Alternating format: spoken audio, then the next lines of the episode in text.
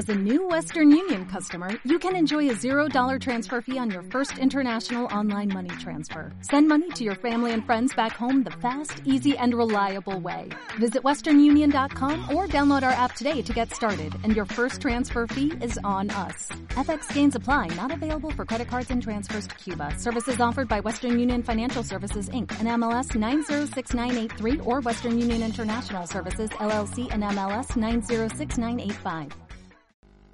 El Señor esté con vosotros. Lectura del Santo Evangelio según San Mateo.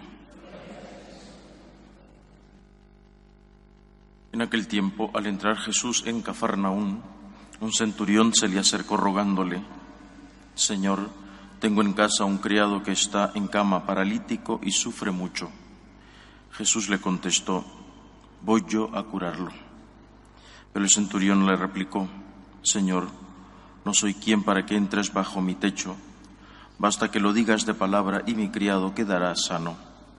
Porque yo también vivo bajo disciplina y tengo soldados a mis órdenes. Y le digo a uno ve y va, al otro ven y viene. Y a mi criado hace esto y lo hace. Al oírlo Jesús quedó admirado y dijo a los que le seguían, Os aseguro que en Israel no he encontrado en nadie tanta fe. Os digo que vendrán muchos de Oriente y Occidente y se sentarán con Abraham, Isaac y Jacob en el reino de los cielos.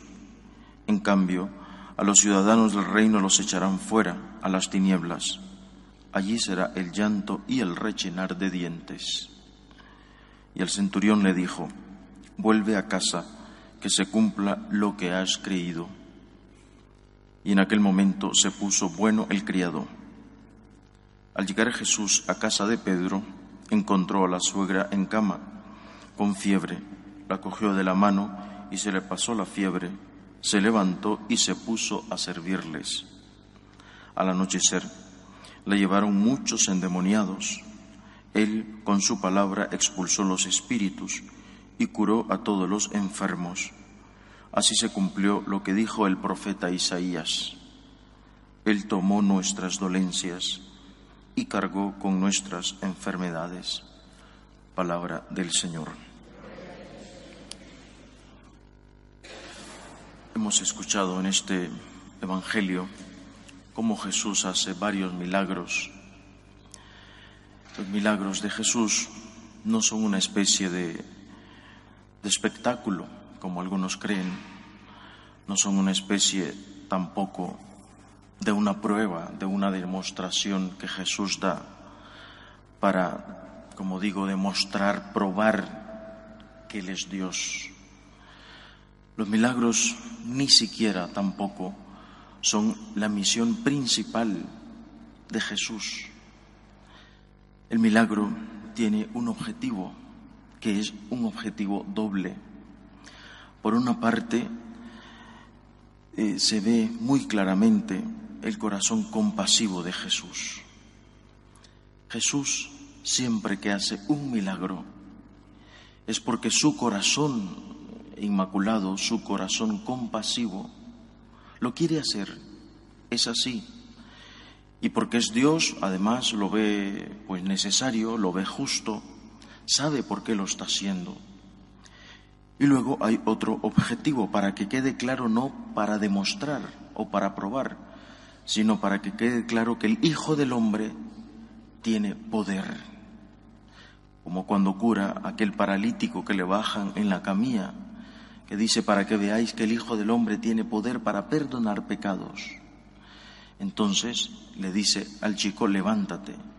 Es decir, su poder ante todo es un poder espiritual para sanar el corazón. Sanar el cuerpo será una consecuencia de ese primer poder que tiene Dios de perdonar pecados, de sanar el alma. En este caso Jesús hace, como digo, varios milagros. Vámonos, por ejemplo, de un solo al final.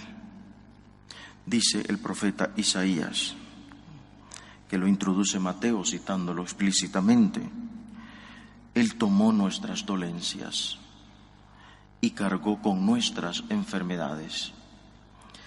Desde que Adán y Eva pecaron, nos heredaron el pecado original. Desde que Adán y Eva pecaron, nos heredaron el sufrimiento, el dolor, las enfermedades. Desde entonces el hombre es, es frágil, somos frágiles, somos débiles. Yo creo que lo primero que tenemos que aceptar es esto. Somos así. Somos débiles. Somos frágiles. Eh, mientras estemos en esta vida, no todo será perfecto. Si no es una enfermedad, porque a lo mejor tienes excelente salud, es un problema. Si no es un problema familiar, es un problema que tiene que ver con la sociedad. Si todo en tu vida está perfecto, es porque eres, pues, un anciano. Si no eres un anciano es porque tienes otro tipo de problema. Siempre nos persiguen los problemas. Hace poco leí un libro en el que decía que cuando uno recibe el dolor, le da la bienvenida al dolor, ya le ha matado su veneno. Esto es lo primero que tenemos que aceptar. O sea, mi vida está llena de problemas, la vida está llena de problemas. La persona que no acepta sus problemas, la persona que no acepta sus enfermedades, aunque cueste, porque cuesta mucho, pero te sale más barato aceptar que somos frágiles, que tenemos problemas, que si no es por A, es por B, es por C, es por Z. Si no aceptas esto, ¿para quién es el martirio? Para ti. No lo vas a solucionar pegando un grito al cielo. No lo vas a solucionar rasgándote las vestiduras como en el Antiguo Testamento ni despotricando con los demás. Por lo tanto, primer punto, a la luz de Jesús, Señor, soy débil. Dame la fuerza. Y esto nos ayuda a tener una visión celestial. Esta vida es pasajera, Señor. Esto va a pasar. Y en este sentido, de esta debilidad, miremos lo que dice el centurión, Señor, ¿quién soy yo? Yo no soy digno de que entres bajo mi techo. Esta debilidad espiritual esta debilidad corporal por las enfermedades, por los años. Señor, yo no soy digno ni de que te reciba mi alma, porque es una alma pecadora, ni de que te reciba este cuerpo, Señor. Por lo tanto, yo creo que Jesús nos llama a la humildad, pero a la humildad que va a tener una consecuencia, la gratitud, que es lo que hace la suegra de Pedro cuando le cura el Señor. Se pone a agradecer, se pone a servir, dice que se puso a servirles en cuanto se le pasó la fiebre. No le reclama a Jesús, mira Señor, qué barbaridad, he estado con fiebre, he estado mal. Lo primero que sale de su boca es un gracias y un gracias con obras. Por lo tanto, pidámosle a Jesús, según tu circunstancia, revisémonos cada uno. ¿Qué problemas tenemos? ¿Qué enfermedades tenemos? De verdad que nos sale más barato, más factible aceptarnos así, aceptar esta condición débil. Me admiraba yo hace poco pensando uno de los seminaristas, eh, se rompió un tobillo.